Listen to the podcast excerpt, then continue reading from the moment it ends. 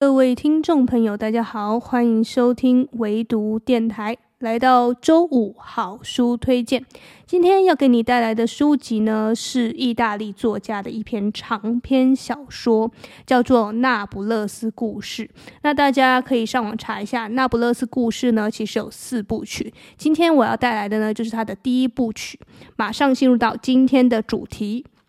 嫉妒也是可以促进成长的方式。艾琳娜·那不勒斯故事，你是我聪明出色的好友。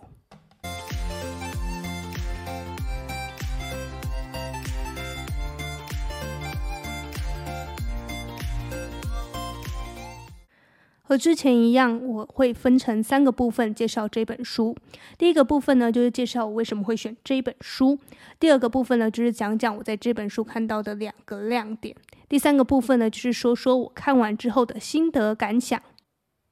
首先要跟大家介绍的呢，是关于这本书的作者，他呢叫做艾琳娜，也就是跟这一本书我今天要介绍的这本首部曲里面的主角是同名哈，也不排除可能是有自传的性质。然后这个艾琳娜呢，这个作者。他是出生在意大利的那不勒斯。那不勒斯其实台湾的朋友应该会觉得非常陌生，好像是什么很奇怪的国度，但其实它就是拿坡里，只是因为翻译不一样而已。它就是我们俗称的拿坡里。好，那这个作者呢，他其实行事的非常低调，真实姓名也保密，所以就大家很少。可以得知他的消息，甚至连他是男是女、是什么性别都不知道。但是，据他这些这四部曲的作品里面来显示的话，他应该是个女生，因为他也里面的主角也叫艾琳娜嘛。那很可能就是他在讲他自己的呃所有的童年的故事、童年的经验。好，这就是他的。非常神秘的作者，因为这个神秘的作者呢，意外的让他的作品呢有披上了一层浓浓的神秘色彩，所以也让这个作品他的四部曲啊，也是让人觉得非常的耐人寻味。那那不勒斯故事总共有四部曲，就如同我刚刚前面一直强调的，今天讲的只是他的首部曲而已。如果你觉得对他这一系列作品都很感兴趣的话呢，博客来上面有四部曲一整套的，你可以直接买回来。那我特别。推荐。大块文化出版的这一套《那不勒斯故事》四部曲非常好看，它的书封也太美了吧！就如同我现在手上拿的这一本是一个暗红色的底，然后上面有一个油画的人像，简直就是一个艺术品。你把四部曲都凑齐的话，你会觉得自己好像在开了一间美术馆一样，非常的漂亮哈。它的书封非常吸引人，大家也知道我是书封的颜值控，所以呢，看到这么漂亮的书封。当然是一定要好好收藏啊！呃，必须说实话，这一部书，这一本书让我看的有点久。我通常都是可以在呃连续好几个夜晚就可以把一本书看完，但是这本书真的足足花费了我大概有半个月的时间才把它看完的。不是说他的文字或者是内容有多么难读，最主要是因为他写的非常的详细，他是把人类。就是人主角的内心，还有他所有的经历，还有他所有的当时的处境、想法，都写得非常的详尽，所以会使得他的内容有点多，甚至有的时候会有点烦，就是诶，写得太细微了。但是你慢慢的，你就可以知道说，哦，他其实是在刻画他的那个环境，他为什么会有这样的想法，他为什么会有这样的心境，其实都跟他所。里面描绘的环境是息息相关，是紧紧紧的扣合在一起的，所以你就会明白说，哦，他的这些描写都是有意义的。好，那讲到为什么会选这本书，好了，一个很简单的原因就是。实在听到太多人在推荐它了，因为我是时常会观察两岸的书市啊，还有就是畅销书的走向，然后我就是观察了一下对岸中国那边的一些书单，我发现大家只要提到那不勒斯，对他的评价都超级高的，而且网络上有很多那个，比如说 YouTuber 啊，他们那边的叫做呃 Vlog 的博主呢，都会很。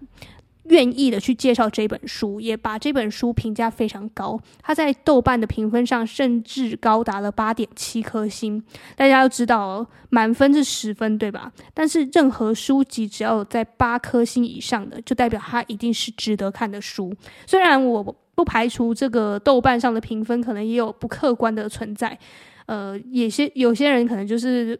喜欢把书籍打很低分也是有可能，但是要拿到八点七颗星，我觉得这个不是单单巧合而已，它一定是符合大部分大多数人的审美，甚至是很多人读完之后都觉得非常有感觉的。那我也是看到了太多人在介绍之后，我开始对这本书或者说这一这一系列的书感兴趣了，于是呢，我就立刻下单把它买来看了。那它其实是一个。我觉得是很漫长的人生经历跟很漫长的长篇小说，它讲的是人的漫长的一生，然后而且是两个女孩漫长的一生，所以是我觉得需要花点时间慢慢的去反思或者是咀嚼里面的文字，因为呃翻译的味道还是存在的，所以你需要是说呃把那个时空以及那个文化给融合进去，才能好好的去品鉴这一本书这个作品。好，就是因为太多人介绍，太多人推荐，然后我渐渐的积累了对这本书的好奇，呃，这个好奇感充值到最满的时候，我就立刻把它买来了。那接下来就来讲讲我看这本书里面感觉到印象特别深刻的两个部分。第一个部分当然是着重在整个故事的主轴，就是整个故事的主角其实有两个，一。都是女生，然后是在讲这两个女生之间的友谊，她们是怎么跨越了各个的时空背景，然后长达了六十年的友谊，然后她们彼此是怎么样，呃，惺惺相惜，或者是相互的比较、竞争，跟各种的呃嫉妒或者是攀比、羡慕的心情交织在一起，形成他们两个这个微妙的关系。这个是他在里面刻画的特别多、琢磨特别多的。那。其实我一直觉得，看要写好两个女孩之间的关系，其实这个分寸很难拿捏。就是我很怕会看到那种男作家写两个女生之间，或者是多个女生之间的情谊，哈，通常都会把它写坏掉。我就不说是哪位知名的作家了，但是呢，他常常会描绘的女孩跟女孩之间都是。要么就是喜欢上同一个男生啦，要么就是说，呃，都爱慕虚荣嘛，互相厮杀嘛，扯头发啊，拉衣服啊，然后各式各样的羡慕、嫉妒、爱与恨这样子。我会觉得，其实女孩跟女孩之间不是这么的肤浅的，她们有很深层、很深层的东西是没有被刻画出来的。那我觉得这本书他有把它写出来，写那个很细腻，以及通常很少人会去捕捉到那种情绪的。而作者还观察到了，而且他把它记录下来了。好，整个故事的开头其实是从一个主角，他叫做艾琳娜，也就是跟作者同名哈。然后他就是接到一通陌生的电话，然后这通电话呢告诉他说，呃，他的那个好朋友莉拉消失了，从人间消失的瞬间，所有有关于他的在人世间的所有痕迹都消失了。然后他。对方是急着要找到这个莉拉的下落，但是这个艾琳娜心里很清楚，因为她记得呢，这个莉拉曾经跟她说过，她有一天真的想要从世界上消失，是用嗯各种方式，她就是想要抹除掉她曾经存在过这个人生的痕迹。那他知道他曾经跟他讲过这件事，所以当他发现他消失的时候，他第一时间是想到了，那我要赶紧记录下来我跟他之间的种种回忆，要不然的话，这个人就真的会彻底。消失在这个世界上，仿佛从来都没有存在过。于是就有这本书的诞生，哦，就是这一系列的书籍的诞生。那他就开始从他的童年是怎么认识莉拉的整个过去，全部都翻出来，把它记录起来，然后告诉大家。然后他对莉拉呢，其实应该这样讲，他是有羡慕的成分在，因为他觉得他很聪明。他很聪明，虽然他不起眼，甚至是脾气很差，然后常常是老师眼中的坏孩子。但是呢，他知道他很聪明，他也知道他是永远再怎么努力都比不上他的聪明的。所以他的心中是对他有一种很奇怪的情绪在，就是我又羡慕你，又嫉妒你，又恨你，又爱你的这种感觉。然后这会对应到我们现实生活中，其实。呃，女孩跟女孩之间呢，其实也会有这种很复杂的感情在，就是你会看着一个人，把他当成你的假想敌，然后你会觉得你会羡慕他的身上所有光彩夺目的东西，你会希望有一天可以取代他，或者是说超越他。但是如果当有一天这个假想敌不见的时候，你会觉得很空虚，甚至觉得自己一直在攀比下去，好像没有任何意义。呃，对艾琳娜来讲，莉拉就是这样的存在。那对莉拉来说呢，其实艾琳娜也是这样的存在，因为。呃，莉拉家庭的原因，所以她其实很聪明，她也没办法继续的就学。可是艾琳娜可以，所以她就一直透过就是师长们的鼓励，就让她一直升学升上去了，所以她可以一直读书。可是莉拉不行，她只能从图书馆去一直不停的借书来看，然后增进自己的知识。但她知道这样是不够的，所以她很羡慕艾琳娜可以去正统的学校上学，可以读到很多她不懂的书，然后。呃，所以他们彼此之间是有暗暗的那种较劲，然后也彼此羡慕着对方。但是这样的羡慕是不会去面对面说出来，他不会是说，哎，我很羡慕你，或者是说我很欣赏你，他们都不会这样对彼此这样坦诚。但他们就是会默默的把对方放在心里，然后也会把他看成自己的朋友、自己的竞争对手，然后让自己呢去，呃，激发自己。越来越棒，然后越来越可以超越对方。其实我觉得这是一种相互成长的力，很很奇妙的，所以我才会在今天的主题定定为嫉妒也是促进成长的方式。因为其实有的时候真的是讲，你有一个竞争对手之后，你才会知道说，我现在不可以懈怠，我要继续努力，不然的话，我的竞争对手可能现在正在努力当中，那我就落后他了。所以这种。特殊的，可能大部分人会觉得不好的、反感的这种情绪，其实也是默默的有在触发我们去成长，逼迫自己进步。我觉得这也是一个好事啊，因为如果你人生当中真的没有这个与你并驾齐驱的对手的时候，你很容易就会懈怠，你也很容易就会。落在自己的舒适圈当中，然后会觉得说，诶，好像也我这样子过也不痛不痒，也蛮舒服的。但是如果你有的话，你就会可能就会激发自己不一样的潜力，然后促使自己一直不停不停的往上进步，然后到达一个你可能想都不会想到的那个位置。那这一切可能到头来都要归功于你有这位竞争对手。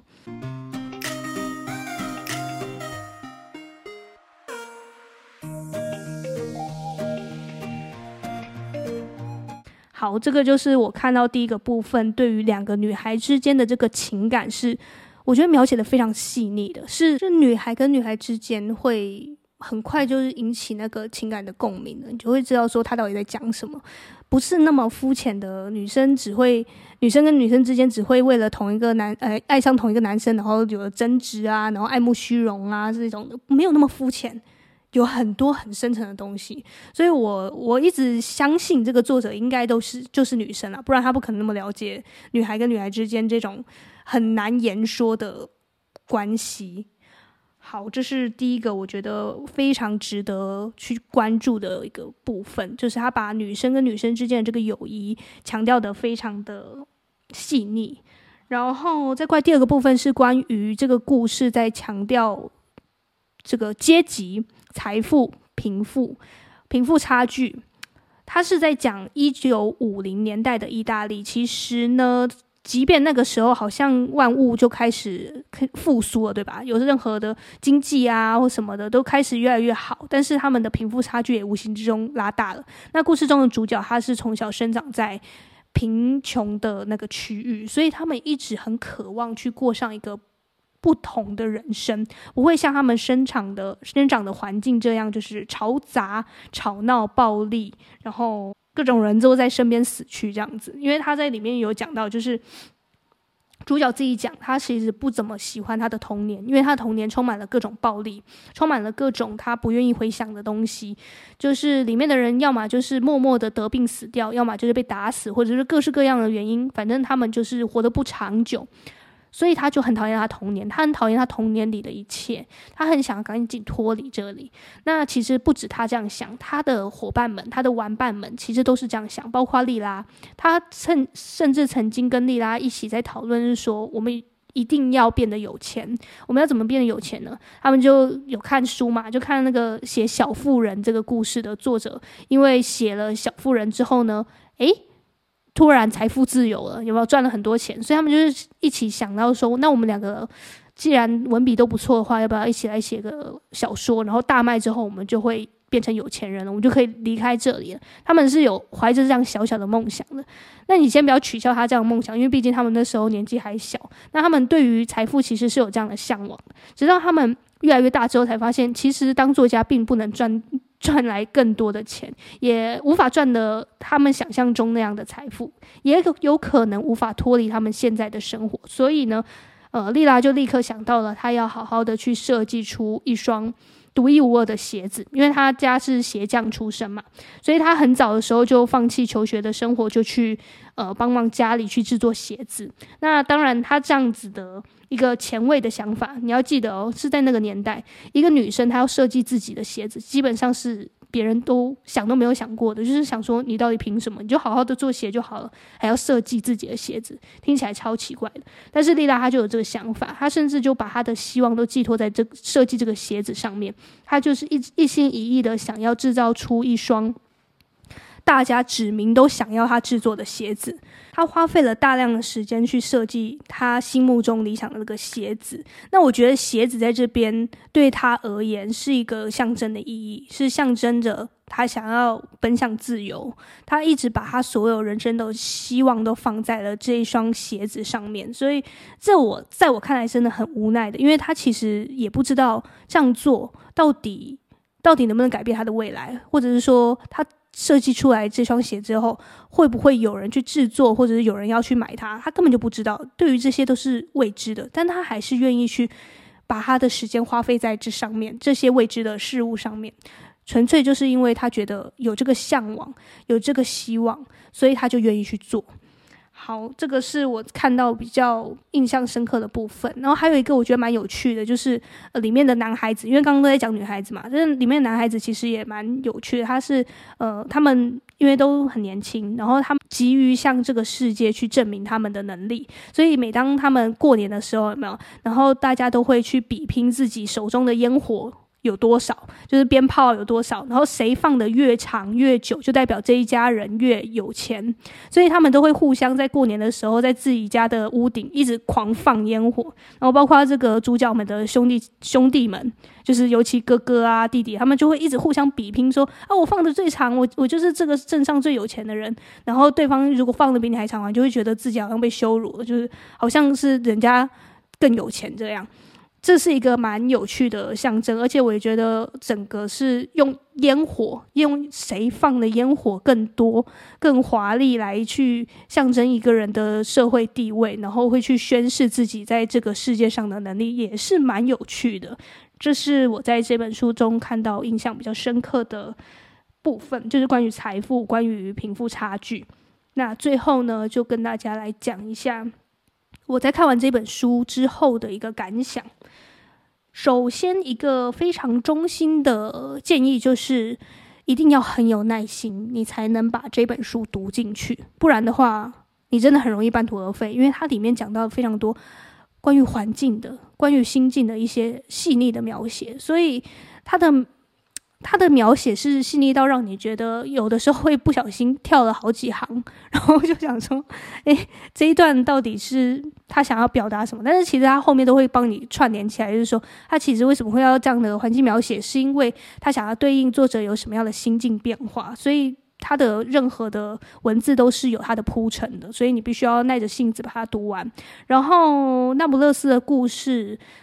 好像据我查资料，我看到。